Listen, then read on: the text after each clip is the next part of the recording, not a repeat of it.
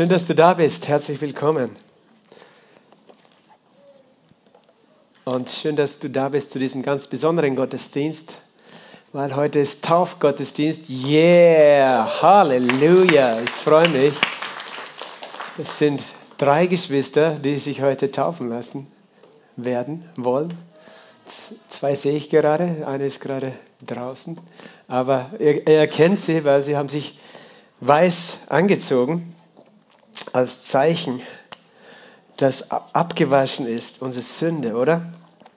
Und das ist ein wunderbares Fest und ich werde jetzt einfach noch ein bisschen uns vorbereiten auf dieses Fest mit dem Wort Gottes, mit seinem äh, wunderbaren Wort. Danke auch dem Lobpreisteam, er hat uns gedient und in die Gegenwart Gottes geführt.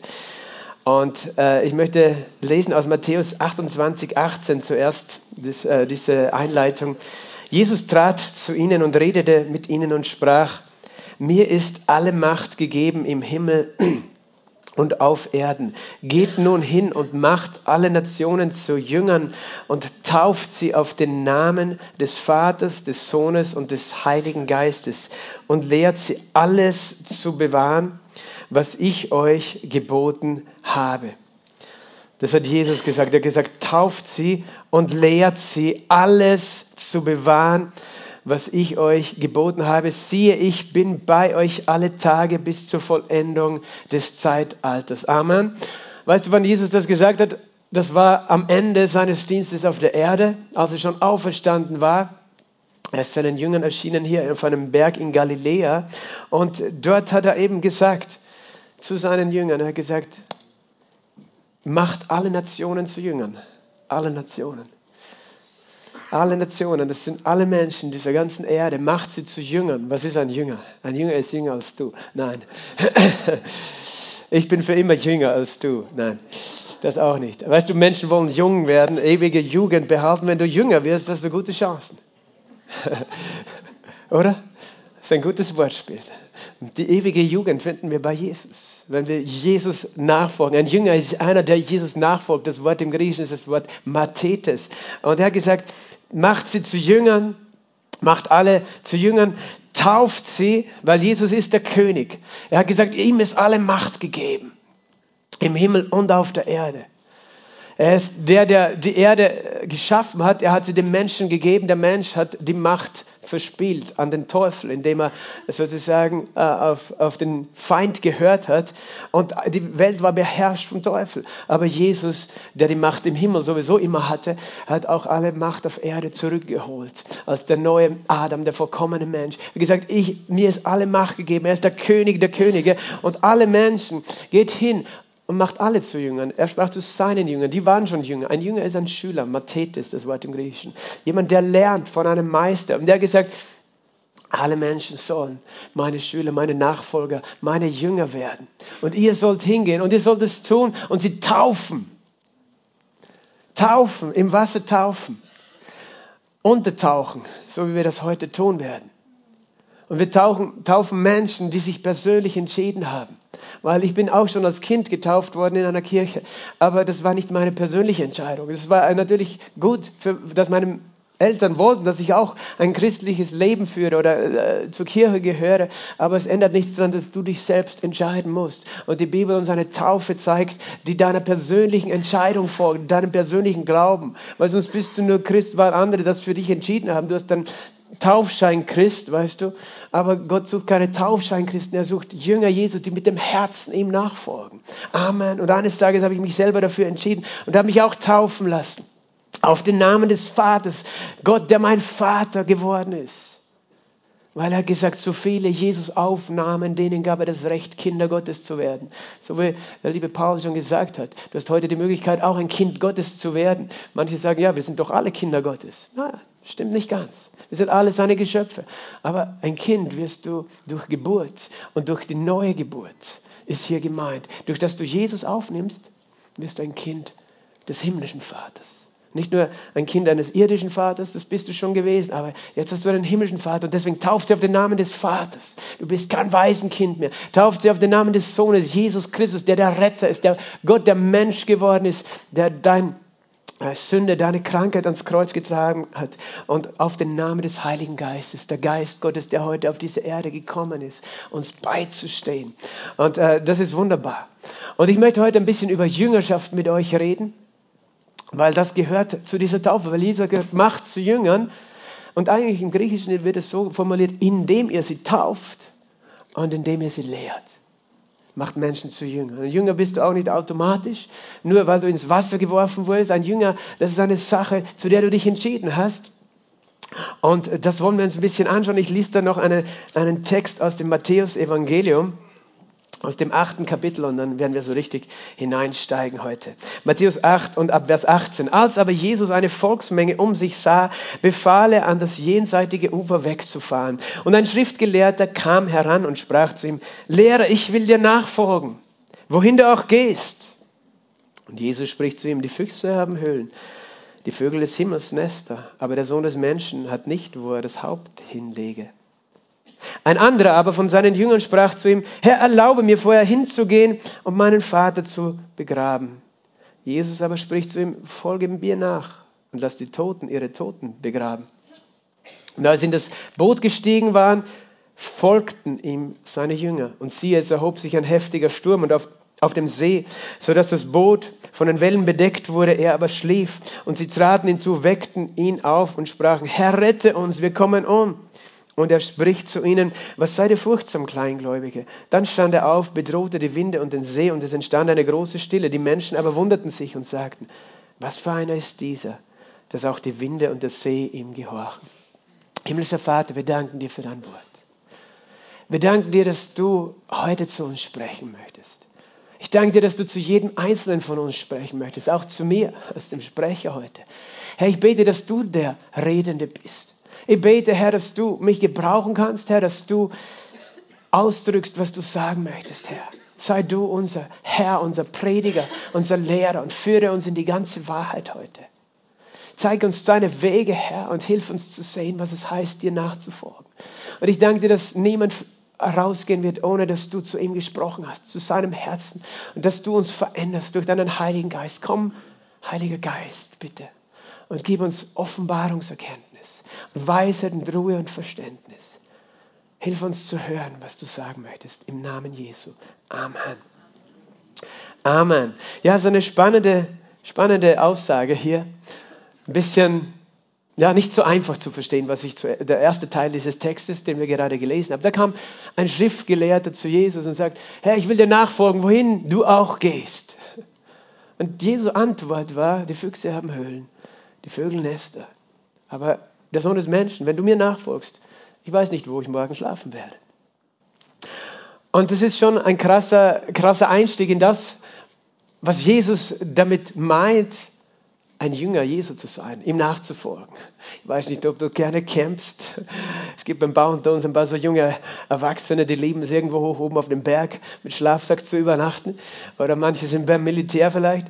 Aber ich denke mal, die, die meisten von euch hier schlaft lieber in einem gemütlichen Bett in der Nacht. Jesus sagt, hey, wenn du mir nachfolgst, kann es sein, der Fuchs hat eine Höhle, der Vogel ein Nest, aber ich weiß nicht, wo du heute schlafen wirst. Aber weißt du, äh, wir sehen schon, Jesus fordert uns heraus. Möchtest du heute herausgefordert werden? Möchten wir herausgefordert werden von Jesus? Und ich möchte ein bisschen, äh, dass wir verstehen, wenn Jesus sagt, macht alle Nationen zu Jüngern, was heißt das? Was meint er überhaupt damit? Wenn du, wenn du zurückgehst in die Zeit der Bibel, im Judentum, da gab es diese Praxis der Jüngerschaft. Es gab einen Rabbi, einen Lehrer, einen Schriftgelehrter, einen Meister, der die Schrift studiert hatte, sein Leben lang ähm, äh, verstanden hat. Und es gab äh, Torah-Schulen, äh, Yeshivas genannt, Yesh, äh, Yeshivot im Mehrzahl, äh, gibt es heute noch in Israel. Und äh, der Rabbi sozusagen hatte Schüler und das war etwas, was eigentlich für die Privilegierten war. Weil, weil es bedeutete, die Familie, die hat ihren, einen Sohn dorthin gesandt, musste auf seine Arbeitskraft verzichten, musste wahrscheinlich auch noch Geld zahlen, dass der dort leben kann. Und, äh, und das konnten sich die normalen, einfachen Leute nicht leisten, dass sie ihr Kind da nach Jerusalem schicken zu einem Rabbi. Und noch dazu hat der Rabbi sich selber auch ausgesucht, wen er als Schüler angenommen hat. Weißt du, muss es smart genug vielleicht sein oder die richtigen Beziehungen hat. Das war etwas für die Privilegierten.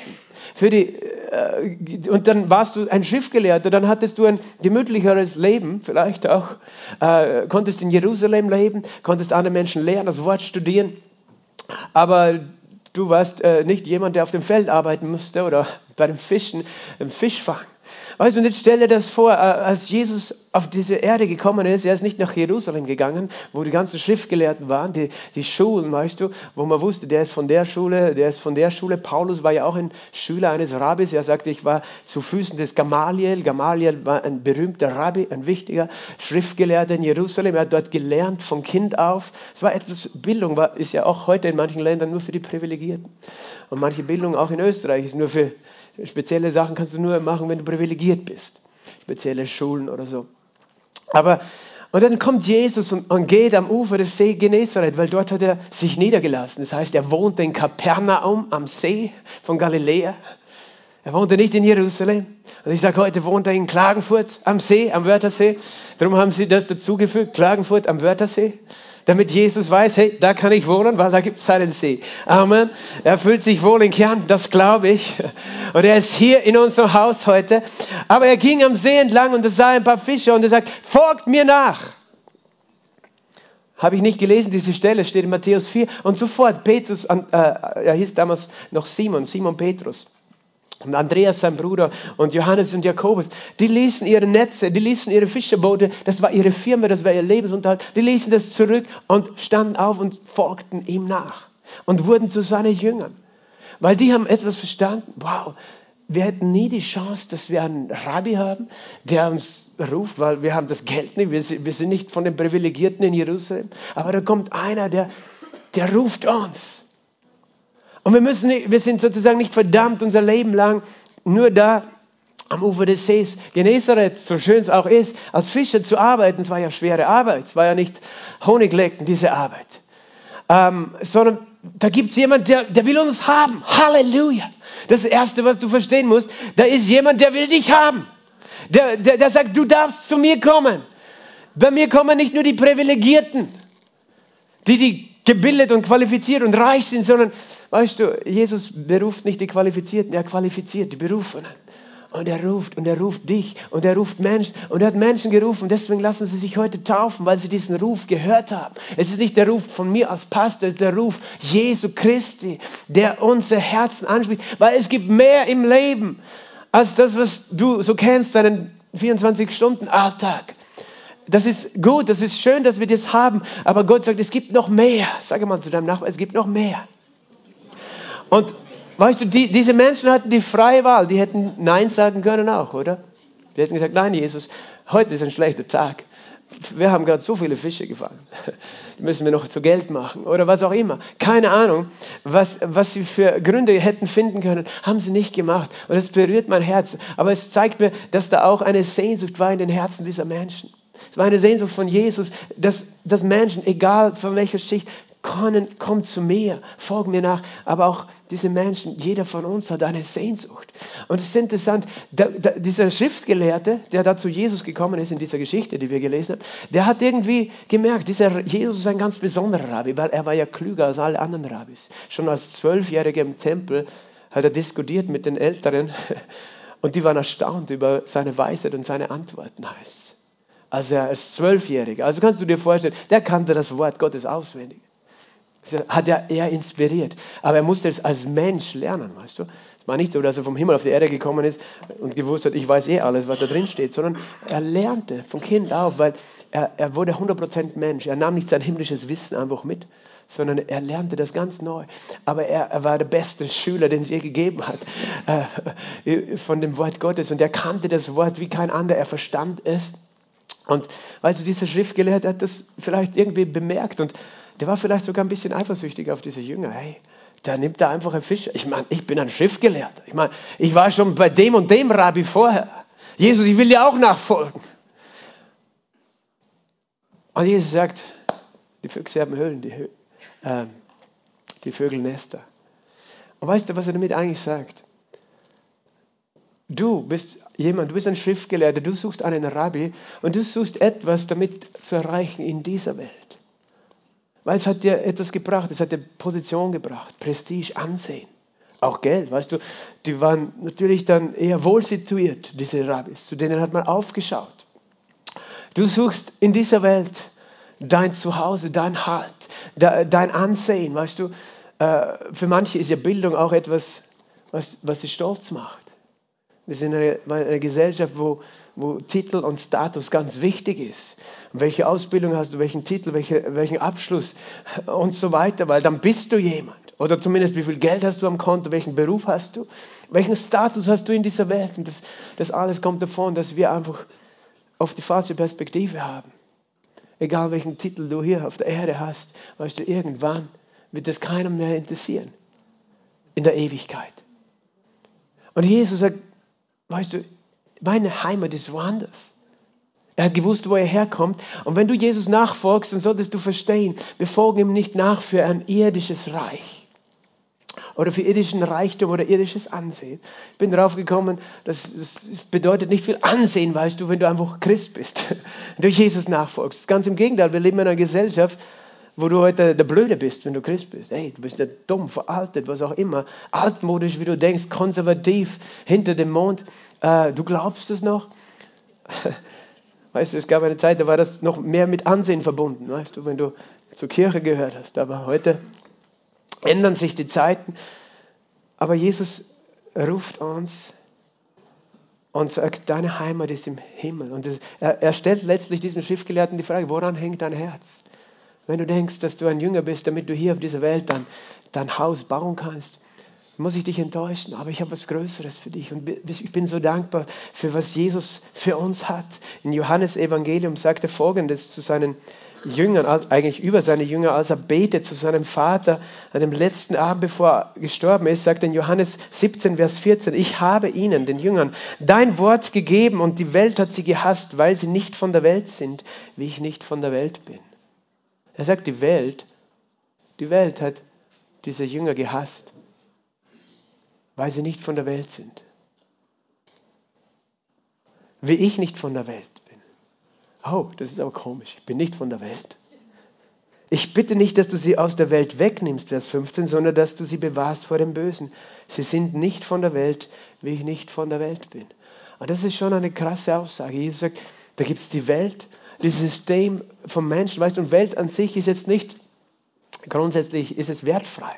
Welt ist einfach alles, was wir so sehen. Aber was die Bibel hier meint mit diesem Begriff Kosmos, ist auch dieses System, das die Menschen aufbauen, das Reich, das die Menschen aufbauen, das, dieses, äh, wo sie sich etwas schaffen wollen in dieser Welt, wo sie Ansehen haben, wo sie Geld und Wohlstand und Wohlbefinden und so diese, diese Dinge haben. Aber was auch geprägt ist von einem, einem Kampf, weißt du, wer den ersten Platz hat, wer der Beste ist, wer der Reichere ist, wo man gegeneinander kämpft, wo man stolz wird über Dinge, die äußerlich sind, aber doch keinen ewigen inneren Wert Wert hat, haben, wo, wo, wo es um Dinge geht, die, die die Lust des Fleisches und der Augen befriedigen.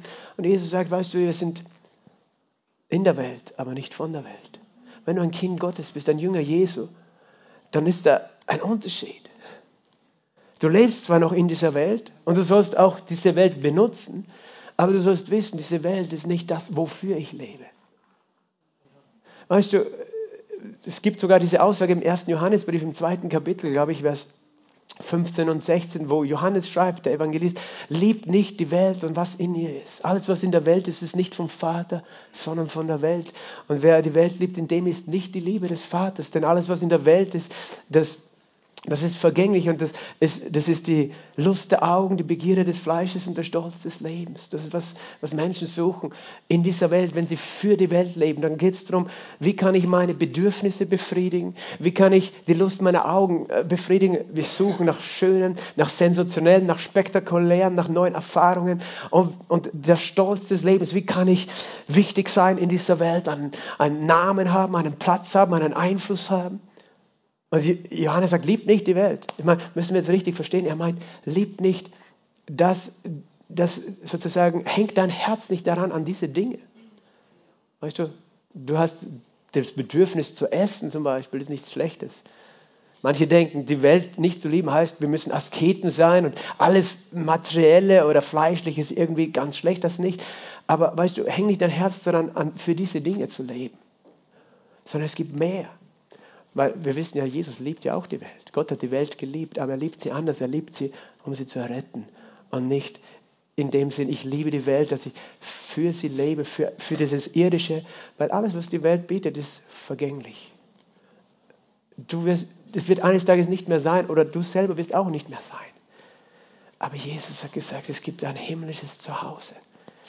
Er, er sagt im, im Philipperbrief, sagt er, äh, in Kapitel 3, man, das, da redet er von Menschen, in Vers 17 bis 20 redet er von Menschen, Christen auch, die auf das Irdische äh, gesinnt sind, nach dem Irdischen gesinnt sind, die das Irdische suchen, deren Gott ist der Bauch, sagt er. Aber er sagt, das sind Feinde des Kreuzes und das sind heftige Aussagen. Manche, die, die, die Bibel, manche Aussagen, die die Bibel gibt, weißt du, die, sind, die schmecken uns nicht gleich, oder wenn wir sie lesen. Sei ehrlich.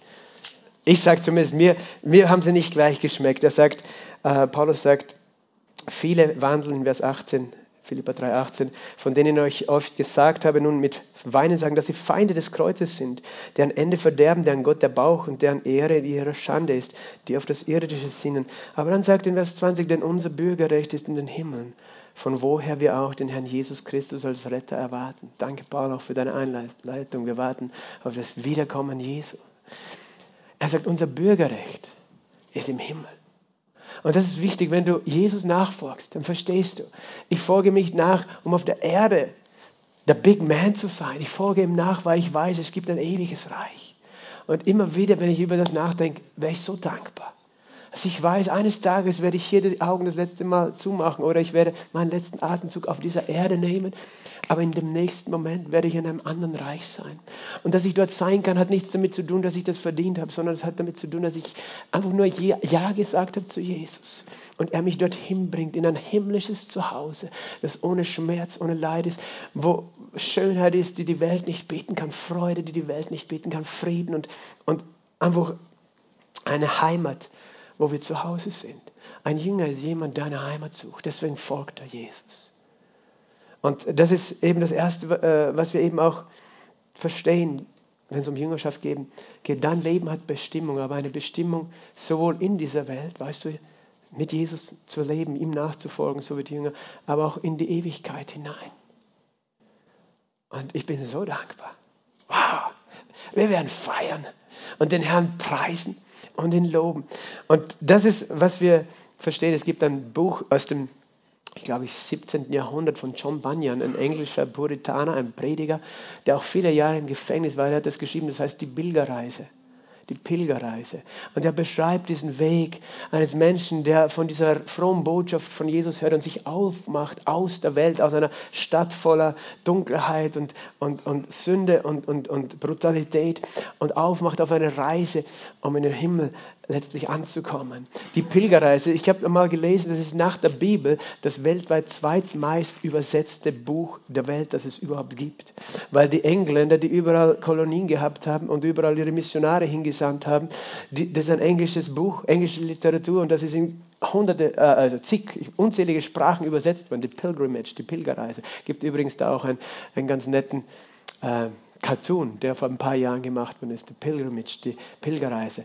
Sehr berührend, einfach wie, wie er beschreibt, im 17. Jahrhundert, der war ja Gefängnis für seinen Glauben.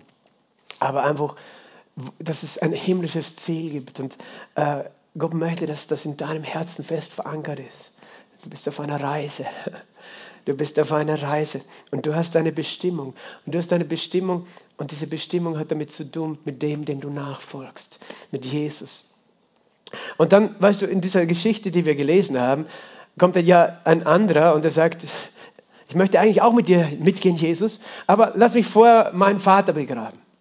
Und du musst jetzt richtig verstehen, was das bedeutet. Das heißt nicht, sein Vater ist gerade gestorben und Jesus sagt, lass ihn da liegen, sondern das war eigentlich ein Begriff, der bedeutet, ich werde erst dann mit dir leben können, mit dir mitgehen können, äh, wenn mein Vater nicht mehr lebt. Das heißt, jetzt lebe ich noch zu Hause bei meiner Familie, ich muss mich um die kümmern. Und äh, dann, wenn ich meinen Vater begraben habe, dann komme ich und folge dir nach. Und das ist ja wirklich krass, was Jesus hier sagt, weil er sagt, lass die Toten die Toten begraben. Und er redet, weißt du, sehr hart. Und du denkst, hey, Jesus, was meinst du? Die Bibel widerspricht sich nie, auch wenn manche das meinen. Gott selber sagt, Ehre Vater und Mutter. Und Vater und Mutter zu ehren bedeutet auch dafür zu sorgen. In biblischen Zeiten war das ganz wichtig, da gab es kein Pensionssystem, dafür zu sorgen, dass sie im Alter versorgt sind. Aber was er meint ist, weißt du, es gibt Menschen, die haben nie Zeit, Jesus nachzufolgen, weil alles andere ist immer wichtiger. Und ein, ein Faktor kann der Ort sein, wo du eingepflanzt bist, deine Familie, deine Verwandtschaft, dass sowohl du so gebunden bist, aber auch Menschen dich auch gefangen halten wollen vielleicht und sagen, hey, wir haben einen Plan für dein Leben. Und das ist unser Plan und, und du kannst nicht einfach machen, was du möchtest. Jüngerschaft bedeutet, dass du die Stimme Jesu hörst und sagst, ich muss seiner Stimme folgen. Und es kann manchmal eine Herausforderung sein, auch in der eigenen Familie, die vielleicht noch gar nicht versteht. Warum wird der Christ? Warum will der jetzt anders leben? Aber weißt du, dein Leben, deine Rechenschaft, die du gibst eines Tages, ist nicht vor deiner Familie, weißt du, sondern vor deinem himmlischen Vater. Wofür hast du gelebt? Und das, deine Familie ist ein irdisches Zuhause für dich. Aber es gibt ein himmlisches Zuhause. Auch deine Familie, weißt du, manche, du könntest jetzt sagen, der meint sehr gut, weil der will seiner Familie dienen und der will vielleicht seine Familie, seine Familie erreichen, dass sie auch diesen Weg zu Jesus und mit Jesus in den Himmel finden. Und das wünschen wir uns alle und das will Jesus auch, dass deine ganze Familie auch den Weg findet in die ewige Heimat. Aber das beginnt damit, dass du selbst zuerst Jesus nachfolgst. Weil wie kannst du ein Licht in deiner Familie sein, weißt du, wenn, wenn du nicht noch bei dem Meister warst, der dieses Licht in dir entzündet hat. Sonst gehst du in deine Familie, aber, aber du hast eigentlich nicht das, was sie brauchen. Und deswegen ist deine erste Aufgabe, deine erste Verantwortung ist vor Jesus. Er ist, ist deine Priorität. Und er ist nicht gegen Familie. Manche Menschen nehmen Verse aus der Bibel und, und machen etwas äh, daraus, was Jesus nicht gemeint hat. Weil Jesus sagt sogar einmal in einer anderen Stelle, sagt, wer nicht Vater und Mutter hasst um meinetwillen, der ist meiner nicht würdig. Wer nicht sozusagen, äh, und, und, dann denkst du, ja, soll ich jetzt Vater und Mutter hassen? Nein, das meint er nicht. Er sagt, wenn du die Wahl hast zwischen, ich muss eine Entscheidung treffen, das ist, was Jesus äh, sagt und von, äh, in, in die Richtung will er mich führen, das ist, was meine Eltern oder meine Familie vielleicht sagt, nein, du musst so machen, dann musst du dich entscheiden für Jesus, weil er ist der ewige Gott. Und, und ich glaube, dass es manchmal in Familien ganz schön schwierig sein kann, dass, dass Familien meinen, sie haben das Recht, einem Menschen vorzugeben, was er leben soll und auch festzuhalten. Das, und ich glaube, für, für Eltern ist es wichtig zu lernen, einen Menschen loszulassen, weil wir alle sind Menschen als Kinder zuerst vor unserem Gott. Und wir, wir begleiten unsere Kinder, aber wir haben nicht das Recht, ihr Leben zu bestimmen. Aber du als Kind darfst lernen, hey, ich darf mich, ich darf sozusagen guten Gewissens auch Jesus nachfolgen, wenn er mich ruft. Und er wird dafür sorgen, dass meine Familie versorgt ist. Er sagt sogar, lass die Toten die Toten begraben. Das Tote sind Menschen, die Jesus noch nicht kennen, noch nicht neu geboren sind. Er sagt, hey, ich möchte, dass du Leben hast, damit du es zu deiner Familie bringen kannst. Dann ist diese Geschichte weitergegangen in äh, Matthäus 8 und in Matthäus 8, 23 heißt, sie stiegen in ein Boot, das habe ich letzte Woche erwähnt, sie fuhren über einen See und die Jünger folgten ihm und darum habe ich es auch gelesen. Weil Jesus nachfolgen heißt, der Meister geht voraus. Was er jetzt möchte. Das war eine Reise. Sie waren scheinbar schon müde. Jesus war zumindest müde, weil sie hatten einen anstrengenden Tag. Jesus sagt so, wir fahren jetzt auf die andere Seite von dem See. Und sie sind gefolgt. Mit Jesus zu leben, Jesus nachfolgen bedeutet, ich folge ihm, ich mache mich mit ihm auf eine Reise. Und diese Reise war ein bisschen ungewiss, weil sie kamen auf diesen See und plötzlich kam ein Sturm und Jesus schlief. Und es kann sein, dass wenn wir Jesus nachfolgen, dass nicht immer alles nur stilles Wasser ist. Aber das, was Jesus gesagt hat. Und es steht in diesen, dieser Version der Geschichte steht nicht, aber in Markus steht es. Er hat gesagt, lass uns auf die andere Seite fahren. Jesus sagt, du wirst aufs, ans andere Ufer kommen. Du wirst ankommen. Das heißt, Jesus nachfolgen bedeutet, ich vertraue ihm, wenn er mich führt, wenn er etwas für mein Leben hat. Ich vertraue ihm, dass ich ankomme. Selbst wenn es einen Moment lang so ausschaut, wir werden mitten am See untergehen. Nein, du wirst ankommen am Ziel. Und das, was es auch bedeutet hat, weißt du, dadurch, dass sie Jesus nachgefolgt hat, haben, haben sie gesehen, was er getan hat. Sie haben gehört, was er gesagt hat. Sie haben gehört, was er gelehrt hat. Und das war eigentlich immer das Prinzip von Jüngerschaft. Das Prinzip von Jüngerschaft ist, du hast einen Rabbi, einen Meister, und der weiß Dinge, der versteht Dinge. Und dein Ziel als Jünger ist, ich möchte so werden wie er. Ich möchte wissen, was er weiß. Ich möchte können, was er kann. Ich möchte tun, was er tut. Was für ein Privileg, welchen Meister wir nachfolgen dürfen, oder? Weil Jesus hat sie nicht nur mitgenommen, um zu zeigen, schaut, wie cool ich bin. Seht mal zu, weil ich werde jetzt dem Sturm befehlen und er muss still sein. Und das hat er auch gemacht. Und er hat gesagt, was ist mit eurem Glauben? Wo ist euer Glaube? Aber weißt du, alles, was er gemacht hat, hat er gemacht, damit sie sehen, wofür sie bestimmt sind. Weil er hat gesagt, ich möchte eigentlich, dass sie das Gleiche tut. Dass er an einen Punkt kommt, wo er die Dinge tut, die ich tue auf dieser Erde. Halleluja. Das ist dieser Jesus, dem wir folgen. Er ist nicht ein Jesus, der einfach nur uns klein halten möchte, sondern er sagt, ich möchte, dass du lernst von mir dass du ein Beispiel hast an mir. Und er heilte die Kranken, er weckte die Toten auf, er reinigte die Aussätzigen, trieb die Dämonen auf, er lehrte, er tröstete, er ermutigte. Er vermehrte das Brot. Weißt du, er hat so viele Wunder getan und am Ende seines Dienstes hat er gesagt, und wenn ihr an mich glaubt, wer an mich glaubt, der wird auch diese Dinge tun, die ich getan habe.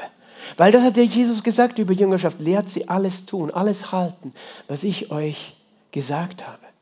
Und das sind zwei Aspekte. Das eine ist dieser ganze moralische Aspekt. Und, und manchmal wird das betont, wenn es darum geht, ein Jünger, weißt du, der, der, der, der soll so werden wie Jesus. Das heißt, wir wollen lernen, so gnädig zu sein, so barmherzig zu sein, so gütig zu sein, so liebevoll zu sein. So alles, was seinen Charakter betrifft. Aber nicht nur seinen Charakter, auch seine Werke. Ein Jünger lernt auch das zu tun, was der Meister tut. Was für ein Privileg. Verstehst du, dass es ganz schön spannend sein kann, ein Christ zu werden. Halleluja. Jesus sagt, du darfst das auch tun. Ich habe einen, Freund, das ist ein Pastor, er ist, ein, er ist auch Direktor dieser Bibelschule, die wir hier auch beherbergen. Als er in Amerika lebte und auch noch Bibelschüler war, äh, er war zugleich auch Maler, er hatte eine eigene Firma für Malerei. Und eines Tages, das, er lebte in Oklahoma, da gibt es Tornados. Eines Tages sah er einen Tornado herankommen. Es war Tornado-Alarm. Äh, er kam genau in, in, in die Richtung, wo, wo, wo er war, wo, wo er lebte. Und er hat gewusst, was Jesus getan hat. Und er hat sich hingestellt und angefangen, im Namen Jesu, Sturm sei still. Und gesagt, der Tornado ist irgendwo in die Wildnis abgebogen. Aber du kannst jetzt sagen, das war ein Zufall. Ich sage, das, der hat verstanden, was es heißt, Jesus nachzufolgen. Wow, was für ein Privileg. Darum legen wir Krank den Kranken die Hände auf. Jesus heilte Kranke. Aber ein Christ ist nicht jemand, der passiv ist. Es gibt, weißt du, manche Menschen verstehen so, ich bin bestimmt einfach an Gott zu glauben. Wenn ich an Gott glaube, dann habe ich ewiges Leben. Jesus sagt, wer an mich glaubt, hat ewiges Leben. Das ist wunderbar, wenn du an Jesus glaubst, aber es ist nur der Anfang, es ist nicht das Ende. An Jesus glauben, da beginnt deine Reise. Aber du, du, du kannst jetzt einfach nur ein Gläubiger sein, das ist wunderbar, du wirst auch in den Himmel kommen, du bist errettet, aber deine Bestimmung verpassen, weil du nie gesagt hast, ich möchte mit Jesus gehen, ich möchte nachfolgen, ich möchte ihm, von ihm lernen. Oder du sagst, Herr, ich möchte nicht nur ein Gläubiger sein, ich möchte auch ein Jünger sein, ein Schüler sein, ich möchte lernen von dir. Ich möchte auch die, die Werke tun, die du getan hast. Und was für ein Privileg, dass du das lernen darfst. Und du darfst sein Wort kennenlernen und darfst verstehen lernen, was er sagt in dein Leben und wie man lebt, wie man im Himmel lebt. Ich sage immer, ich, wieder sage ich gerne, weißt du, dieses Buch hilft uns zu verstehen, wie man im Himmel lebt, wie man im Himmel miteinander umgeht. Weil wie man auf der Erde miteinander umgeht, das erleben wir eh. Aber das funktioniert nicht immer so gut und deswegen gibt es so viel Katastrophe, Streit, Unfrieden und solche Dinge. Manche Leute sagen, ja, warum soll ich mich an die Bibel halten? Ich sage ganz einfach, weil dann das Leben himmlisch wird. Weil Jesus will wie im Himmel, so auf der Erde für uns. Und wenn du das nicht auf der Erde lernst als Christ, weißt du, dass man nett ist und lieb ist und sonstige Dinge, dann kommst du in den Himmel und hast einen Kulturschock. Du wirst dich wundern. Die Leute sind alle so nett zu dir. Die, da, ist, da ist kein Streit mehr. Du, du denkst, ja, das ist normal bei uns zu Hause. Streitet man, da schreit man sich an und so weiter. Ha, ist mir egal, ich bin ein Christ, aber ich, ich habe Gefühle. Weißt du, du wirst dich wundern, weil im Himmel wird dich niemand anschreien. Und schimpfen und Schimpfworte sagen und solche Dinge. Es wird, wird nicht sein. Und du hast das Privileg, schon auf der Erde zu lernen, wie man im Himmel lebt. Und ein bisschen vom Himmel auf die Erde zu bringen. Als ein Jünger Jesu. Aber Jesus geht noch weiter in, in, in diesem Bereich Jüngerschaft. In Matthäus Kapitel ähm, 16. Das war ein Moment, wo Petrus gerade durch den Heiligen Geist eine Aussage gemacht hat und gesagt, Jesus, du bist der Christus, du bist der Sohn Gottes, der vom Himmel gekommen ist. Du bist nicht nur ein normaler Mensch, du bist Gott. Äh, Gott in, im Fleisch gekommen, der Christus. Und die Juden warteten auf diesen Christus, auf diesen König. Das hat Petrus erkannt und, und Jesus hat ihn gelobt dafür. Und im nächsten Moment heißt in Matthäus 16, Vers 21, von der Zeit an begann Jesus seine Jünger zu zeigen, dass er nach Jerusalem hingehen müsse und von den Ältesten und hohen Priestern und Schriftgelehrten vieles leiden und getötet und am dritten Tag auferweckt werden müsse. Und Petrus nahm ihn beiseite und fing an, ihn zu tadeln, indem er sagte, Gott behüte dich, Herr, das wird dir keinesfalls widerfahren. Er war jetzt ganz verwirrt, weil er denkt sich, hey, ich habe gerade erkannt, dass er eigentlich der rechtmäßige König der Juden, der in Jerusalem regieren soll, ist. Und er erzählt uns, dass er in Jerusalem sterben will oder wird. Überliefert wird. Das kann nicht sein, Jesus. Petrus sagt, nein, wir haben einen Plan mit dir, weißt du. Wir haben eine Vorstellung, wie es sein soll, weil wir leben für diese Welt noch. Und wir wollen, dass in dieser Welt die Römer besiegt sind und, und die Juden wieder Macht haben. Und Gott will das auch, aber er macht es auf seine Art, zu seiner Zeit. Aber Petrus hat es nicht verstanden. Und was hat äh, Jesus ihm geantwortet? In Vers 23, er wandte sich um und sprach zu Petrus, geh hinter mich, Satan. Wow, heftig. Schon eine heftige Aussage. Denn du sinnst auf das, was Menschen wollen, aber nicht auf Gottes. Du bist mir ein Ärgernis, ein Anstoß. Du verleitest mich, statt für meine himmlische Bestimmung zu leben. Und die war, für uns am Kreuz zu sterben, unsere Sünden zu tragen, für diese Welt zu leben, damit es mir gut geht, damit ich mächtig bin in dieser Welt.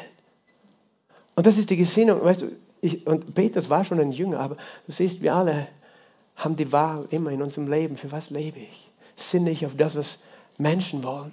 Oder was ich als Mensch denke, was das Beste ist? Oder frage ich Gott, was möchtest du eigentlich? Das ist diese Frage, die du immer stellen kannst als ein Jünger Jesu. Was, nicht nur, was will ich, sondern Gott, was willst du? Was sagst du? Und in dieser Situation geht es hier wirklich ums Eingemachte. Hier geht es um Leben und Tod. Ist ja leicht zu fragen, was willst du, dass ich die blaue oder die rote Hose anziehe heute? Ich habe eine schwarze an. Blau oder rot, das glaube ich wäre ein bisschen lustig, eine rot-blaue Hose.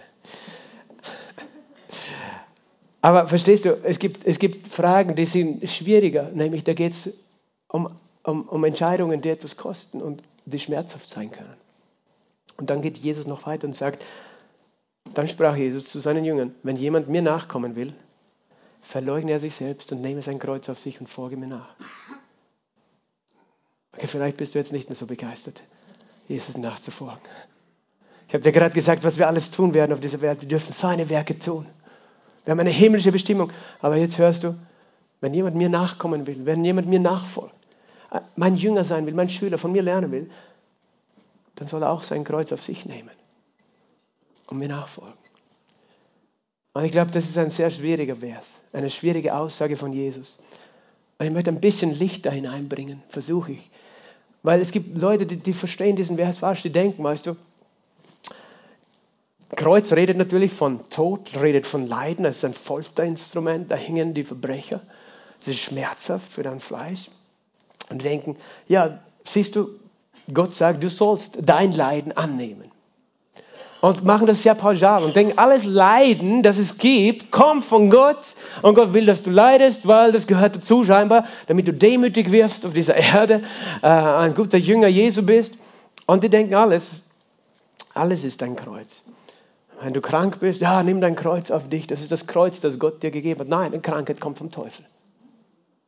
Woher weiß ich das? Weil Jesus heilte alle, die von dem Teufel überwältigt waren.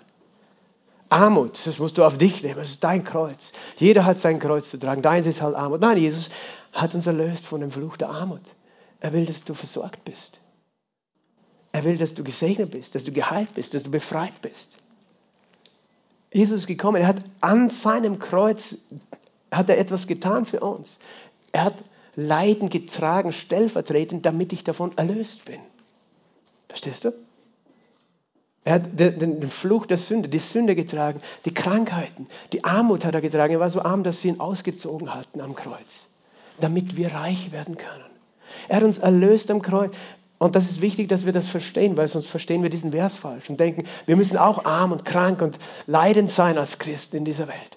Das, das ist nicht, was gemeint ist. Weißt du, hast du schon mal überlegt, was es für Jesus bedeutet hat? Warum hat er gesagt, ich muss nach Jerusalem gehen, mein Kreuz auf mich nehmen? Um wessen Willen hat er das gemacht? Um deinetwillen. Sein Kreuz auf sich nehmen, für ihn hat es am Schluss bedeutet, nur dadurch kann ich eine Beziehung haben mit diesen Menschen, wo etwas gebrochen ist, die schuldig geworden sind. Wenn ich mein Kreuz auf mich nehme, das heißt, ich bin bereit zu leiden dafür, dass diese Beziehung wiederhergestellt wird, dieser Menschen zu mir. Verstehst du? Darum hat er letztlich gelitten. Natürlich, er hat gelitten, um uns zu erlösen von Armut, Krankheit und Tod, aber er hat gelitten um der Beziehung willen, die er zu dir gesucht hat. Um der Liebe willen hat er gelitten. Verstehst du? Weil er hätte sagen können, hey, diese Menschen, die interessieren sich alle nicht für mich, ich will die alle nicht mehr, ich werde nie wieder mit denen was zu tun haben, die sollen alle in die Hölle gehen, hat er nicht gesagt. Er hat gesagt, okay, die verstehen nicht, wie sehr ich sie liebe, darum leben sie ohne mich. Ich will ihnen den größten Beweis geben und ich will alles tun dafür, dass sie bei mir sein können. Ich nehme mein Kreuz auf mich, um der Liebe willen. Und das ist es auch, was es für dich und mich bedeutet, ein Jünger Jesu zu sein. Das ist, dass wir sagen, wir nehmen unser Kreuz auf uns. Das heißt, wir sind bereit, um der Liebe willen zu leiden nicht unser Ego durchzusetzen in einer Beziehung, sondern bereit zu sein, einen Schritt zurückzugehen und uns zu demütigen, weil wir sagen, uns, uns sind Menschen und Beziehungen wichtiger als unser Ego. Uns sind Menschen in unserer Familie, in unserem Umfeld oder auch die, die Jesus nicht kennen, da draußen, sind uns wichtiger, als dass, es nur, dass ich nur für mich lebe. Das bedeutet sein Kreuz auf sich leben.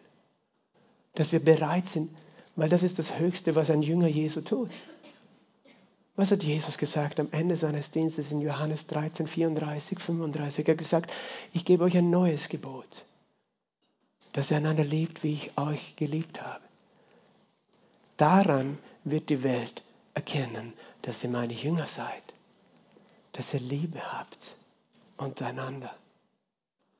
Und das ist das höchste Privileg, weil das ist, wofür Jesus steht, wenn er unser Meister, unser Rabbi ist, der vorangegangen ist Weißt du, wenn wir an Jüngerschaft denken, ich, ich sehe Christen, die verstehen das auf eine Art und Weise, die ich manchmal ein bisschen ungesund finde.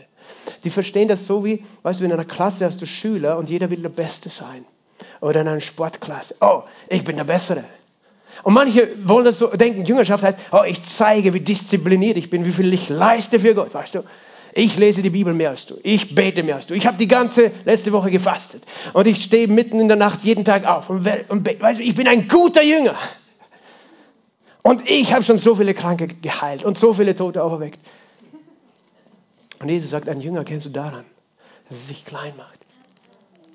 Und er sagt, ein Jünger kennst du, dass er ist wie der Meister. Und das ist, was Jesus ausmacht, ist seine Liebe. Und Liebe bedeutet, ich gebe dem anderen den ersten Platz. Das hat Jesus für uns gemacht. Und das ist es, was das, das Kreuz auf sich nehmen bedeutet. Weißt du, wir, Jüngerschaft ist nicht etwas, wo wir als Christen in einen Konkurrenzkampf eintreten. Und manche denken, oh, ich bin ein guter Jünger, schau dich an. Weißt du, bist du wirklich ein Jünger? Und Jesus sagt,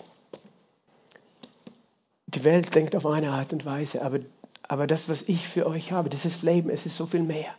Und es ist geprägt davon. Daran erkennt man, ob einer ein Jünger Jesu ist. An der Liebe, die aus seinem Herzen fließt.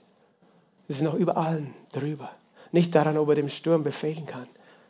Und er ist still, auch wenn das dazugehört. Amen. Aber es ist letztlich ist es die Liebe. Und wenn ich das dann alles lese, was Jesus über Jüngerschaft sagt, weißt du, irgendwann denke ich, hey, pff, ich meine, Jesus, tut mir leid, das ist schon ganz schön hart. Petrus und Johannes, und Jakobus, die haben ihren Job verlassen, ihr alles verlassen. Zu dem anderen hast du gesagt, du wirst nirgends ein Bett haben zum Schlafen. Zu dem anderen gesagt, lass deine Familie zurück. Zu einem anderen hat er übrigens gesagt, verkauf alles und folge mir nach. Jesus, ich meine, und jetzt sagst du noch, wir sollen unser Kreuz auf uns nehmen. Das heißt, du willst, dass wir leiden, damit wir jünger sind. Willst du wirklich, dass wir, wie, wie sollen wir das schaffen? Du rufst uns zwar, du sagst, wir haben eine himmlische Berufung, aber das ist so schwer. Und ich möchte dir zeigen, Jesus hat so vieles gesagt, nicht um uns zu frustrieren, im Sinn von, dass wir unter Druck kommen, ständig nur, oh, ein Jünger, der muss richtig, richtig gut sein, weißt du, ein richtig starker Christ. Aber das werde ich nie schaffen, also bleibe ich lieber einfach ein Gläubiger. Das hat Jesus nicht gemeint. Er sagt, weißt du, ich zeige dir einen Weg, was es bedeutet, ein Jünger zu werden. Und dieser Weg hat mit der Taufe zu tun. Jesus gesagt, macht, macht Jünger, indem ihr tauft und lehrt. Und weißt du, was die Taufe bedeutet? Drei Dinge bedeutet sie. Das erste ist, du wirst abgewaschen. Deine Schuld ist weggewaschen. Das zweite ist, du wirst durchtränkt von diesem Wasser, von, so wie du durchdrungen wirst von dem Geist Gottes, von Christus. Eine neue Identität, ein reingewaschenes neues Herz. Aber das dritte hat damit zu tun, dass du überhaupt eine neue Schöpfung wirst. Im Römerbrief im sechsten Kapitel sagt Paulus, der Apostel, Vers 3, oder wisst ihr nicht, dass wir so viele in Christus Jesus getauft wurden, in oder auf seinen Tod getauft worden sind? So sind wir nun mit ihm begraben worden durch die Taufe in den Tod, damit wie Christus aus den Toten auferweckt worden ist, durch die Herrlichkeit des Vaters, so auch wir in der Neuheit des Lebens wandeln. Denn wenn wir verwachsen sind mit der Gleichheit seines Todes, so werden wir es auch mit seiner Auferstehung sein, da wir dies erkennen, dass unser alter Mensch mitgekreuzigt worden ist, dass der Leib der Sünde abgetan ist, dass wir der Sünde nicht mehr dienen. Wer gestorben ist, ist freigesprochen von der Sünde. Wenn wir aber mit Christus gestorben sind, so glauben auch wir, dass wir mit ihm leben werden, da wir wissen, dass Christus aus den Toten auferweckt nicht mehr stirbt, der Tod herrscht nicht mehr über ihn. Was er gestorben ist, ist ein für alle Mal für die Sünde gestorben. Was er lebt, lebt er für Gott, so auch ihr. Haltet auch für die Sünde für Tod, Gott aber für Leben in Christus Jesus. Und ich möchte das gleich ein bisschen noch erklären. Weil das, was wir lesen über Jüngerschaft, ist eigentlich etwas, das wir menschlich gesehen gar nicht schaffen können. Die Latte ist sehr, sehr hoch, wenn du gemerkt hast. Aber Christ zu werden bedeutet nicht zu versuchen, etwas zu leisten für Gott, sondern Christ zu werden bedeutet, ich anerkenne, dass mein eigenes irdisches, gefallenes Wesen nicht stark genug ist, Gott so zu folgen, den Himmel zu erreichen. Ich, ich erkenne an, dass ich schuldig geworden bin. Deswegen musste Jesus sterben, an meiner Stelle, weil eigentlich hätte ich sterben müssen. Und ich erkenne, dass als Jesus gestorben ist, sein Tod ist mein Tod. Weil er ist ja nicht für sich gestorben, weil er hatte keine Sünde. Aber er ist nicht tot geblieben, er ist auferstanden. seine Auferstehung ist meine Auferstehung. Weißt du, Christ werden bedeutet, ein neuer Mensch zu werden. Und dieser neue Mensch, der wird nur dadurch neu, weil er das Kreuz umarmt hat, den Tod und die Auferstehung von Jesu Christi. So hat Paulus es gesagt. Wir sind in seinen Tod geworfen, wir sind verwachsen mit seinem Tod. Du anerkennst, sein Tod ist mein Tod. Deswegen Taufe bedeutet Untertauchen. Du gehst unter das Wasser und das ist ein Bild für Sterben. Das ist eigentlich, was wir nicht wollen. Aber unser Fleisch, weißt du, das gar nicht gut genug und stark genug ist, Gott zu folgen und in den Himmel zu schaffen. Jesus sagt, das ist, was mit dem Fleisch passieren muss. Und du sagst, aber ich will nicht sterben. Es tut weh. Es tut deinem Fleisch weh. Aber Jesus sagt, aber schau nicht auf das Sterben, schau auf das, was danach kommt. Was kommt? Du kommst raus aus dem Wasser und das ist ein Bild für die Auferstehung. Weil Jesus ist nicht nur gestorben, er hat nicht nur unsere Sünde ans Kreuz getragen, er hat nicht nur sozusagen den alten Menschen, so wie die Bibel sagt, der Leib der Sünde, der alte Mensch, der das gar nicht schaffen könnte, der ist gekreuzigt. Obwohl ich noch da stehe, weißt du, ein Christ hat das Bild dass er schon gestorben ist aber dass er mit Jesus aufersteht. Aber der Neue ist auferstanden, weil Jesus ist schon auferstanden. Und, und er sagt, wie geht das? Du glaubst es. Du glaubst an was? An das Kreuz, an den Tod und die Auferstehung Jesu. Und das drückst du aus in der Wassertaufe. Ich bin mit Christus gestorben und ich bin mit ihm auferstanden.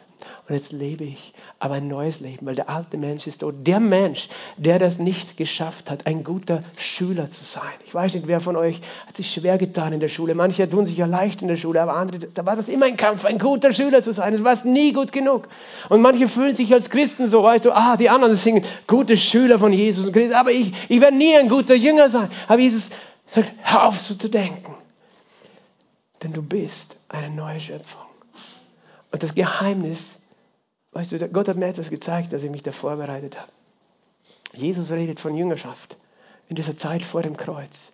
Und auch in der Apostelgeschichte hörst du noch diesen, diesen Begriff Jünger und Jüngerschaft. Weil, weil das aus dem Judentum kommt. Eben, du musst ein guter Schüler sein, um zu sein wie der Meister. Aber der Apostel Paulus in seinen Briefen hat kein einziges Mal, kein einziges Mal das Wort Jünger benutzt. Warum nicht? Weil er ein anderes verwendet hat, nämlich das Wort Bruder. Brüder. Er hat gesagt, du bist jetzt ein Sohn Gottes, eine Tochter Gottes, du bist Teil der Familie. Und ein Kind Gottes muss sich nicht anstrecken zu werden wie Gott, sondern das geschieht ganz natürlich, wenn du wächst. Ein Jünger muss sich anstrengen zu werden wie der Meister.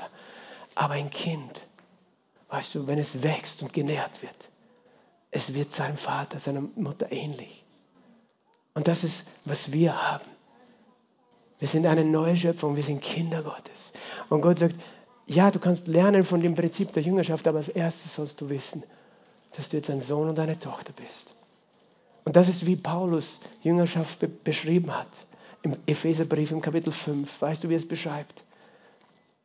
Seid Nachahmer Gottes als geliebte Kinder. Wir auch der Christus uns geliebt hat und sich selbst für uns hingegeben hat. Gott zu einem duftenden, als Opfergabe und Schlachtopfer Gott zu einem duftenden Wohlgeruf. Das ist Jüngerschaft im neuen Bund. Du bist nicht ein Nachahmer, der versuchen muss, jemand zu werden, sondern du bist ein Nachahmer als jemand, der schon etwas geworden ist, nämlich ein geliebtes Kind Gottes. Ein geliebtes Kind Gottes. Weil Jesus hat sein Leben aus Liebe am Kreuz hingegeben. Und wenn ich das verstehe, dann verstehe ich, was es heißt, mein Kreuz auf mich nehmen. Es bedeutet, ich anerkenne an diesem Kreuz, das Alte ist vergangen. Der alte Mensch ist gestorben und ich bin jetzt eine neue Schöpfung, ein geliebtes Kind Gottes. Das bedeutet, sich selbst zu verleugnen, den alten Menschen zu verleugnen, der du warst und zu erkennen, ich bin etwas Neues geworden, ein geliebtes Kind Gottes. Und weißt du, wenn du das weißt, dann wird es nicht schwer sein, überall sein zu wollen, wo er ist. Weil du weißt, er liebt dich. Er ist nicht ein Lehrer, der sagt, du bist nicht gut genug, nicht schnell genug, nicht schön genug, nicht fleißig, sondern nein, du bist mein geliebtes Kind. Bleib bei mir. Bleib bei mir. Amen. Lass uns aufstehen gemeinsam. Halleluja. Vater im Himmel, wir danken dir. Wir danken dir für diese wunderbare Wahrheit, dass wir deine geliebten Kinder sind und deine Jünger sein dürfen, aber nicht als solche, die versuchen müssen, Musterschüler zu sein, sondern als geliebte Kinder. Vater, ich danke dir, dass du uns alle gerufen hast, in die Nachfolge, Jesus nachzufolgen. Nicht nur die drei, die sich heute taufen lassen, sondern uns alle hast du gerufen. Jeden Einzelnen, der je geboren ist, rufst du und nach jedem sehnst du dich und du rufst jeden Einzelnen, der heute hier in diesem Saal ist, der heute hier im Livestream zuhört oder später auf YouTube. Jeden Einzelnen rufst du. Jeden Einzelnen sagst du, komm, folge mir nach. Und du wartest nicht, dass wir perfekt oder irgendetwas sind, sondern du sehnst dich, Herr, dass wir dir nachkommen, mit dir gehen. Und du hast ein Werk getan, Jesus, für jeden von uns, sodass wir ein neues Leben haben können als geliebte Kinder, Herr. Und ich bete, Vater, für jeden Einzelnen, Herr. Herr, dass du sein Herz anrührst jetzt mit deiner Liebe, Herr.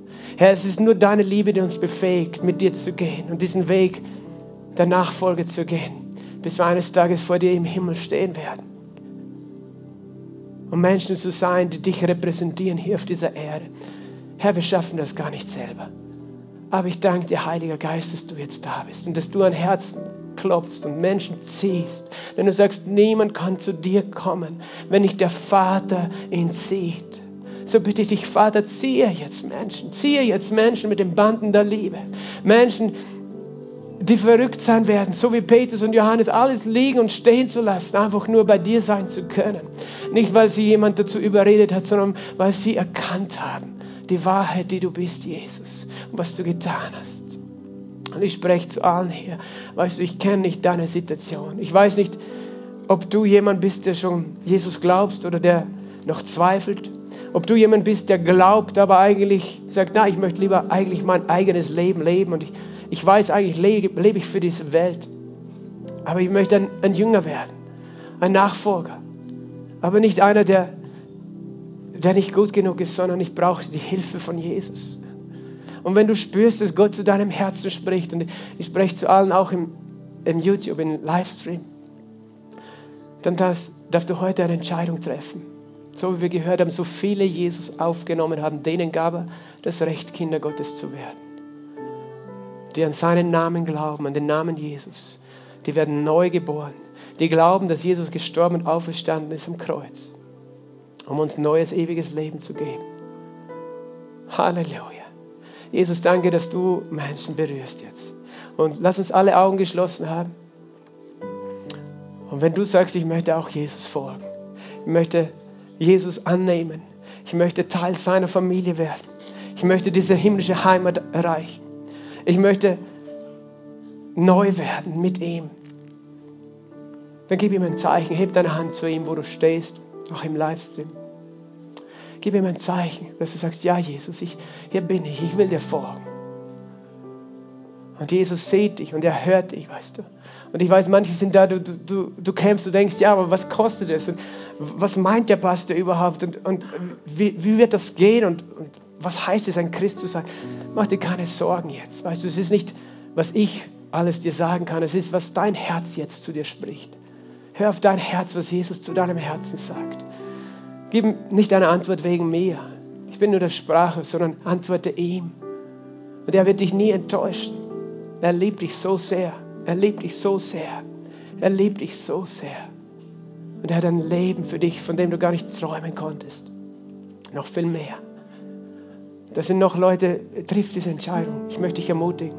Und ich möchte auch zu Menschen sprechen, die abgebogen sind von dem Weg der Nachfolge, die weggegangen sind, die wieder zurückgegangen sind auf dem Weg zur Welt, obwohl diese Welt sie nicht erfüllt und ihnen nicht ewiges Leben bieten kann.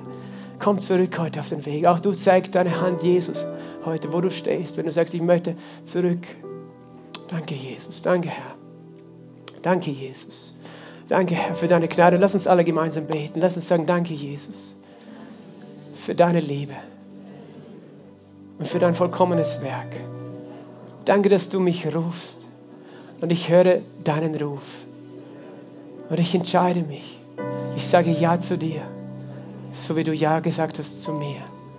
Danke, dass du am Kreuz für mich gestorben bist und dass du auferstanden bist. Sei mein Herr, sei mein Erlöser. Vergib mir meine Schuld und wasch mich ganz rein. Füll mich mit deiner Liebe. Hilf mir zu verstehen, was es bedeutet, ein geliebtes Kind Gottes zu sein, sodass ich dir nachfolgen werde mit ganzem Herzen Danke, dass du mir deinen Heiligen Geist gibst, der mir vom Himmel her gegeben ist, der mir hilft. Amen. Und jetzt nehmen wir noch einen Moment und sagen einfach Danke. Danke. Jeder Einzelne kann jetzt auch eine Antwort geben, auf was er heute gehört hat. Komm, Heiliger Geist. Komm, Heiliger Geist. Ich, ich sehe einfach, das sind Menschen mit Lasten wo du gedacht hast, Christsein ist schwer geworden, es ist eine Last für dich geworden. Du denkst, ich muss so sein, ich muss das tun, ich, ich muss mm, irgendwie, ein, ich bin kein so guter Jünger, kein so guter Christ. Diese Lasten fallen jetzt ab, weil Jesus sagt, du bist ein geliebtes Kind. Du bist mein geliebtes Kind. Schau auf zu mir. Schau auf zu mir. Es ist alles gut. Danke, Jesus. Danke, Herr, für jeden Einzelnen. Fang an. Sag Danke zu ihm. Danke, Vater. Danke, Vater. Danke, Heiliger Geist. Danke für deine Gegenwart. Oh, danke, Herr. Und ich danke dir für diese Herzen, die sich heute ganz neu entschieden haben, zu sagen, ja, ich will dir nachfolgen.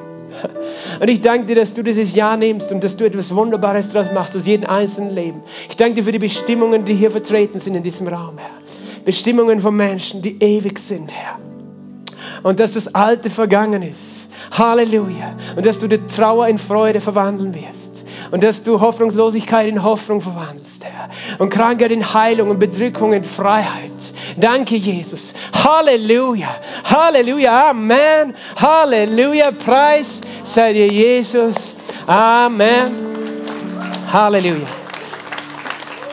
Und jetzt möchte ich unsere drei Kandidaten hervorbitten, weißt du? Weißt du, was das Wort Kandidat bedeutet?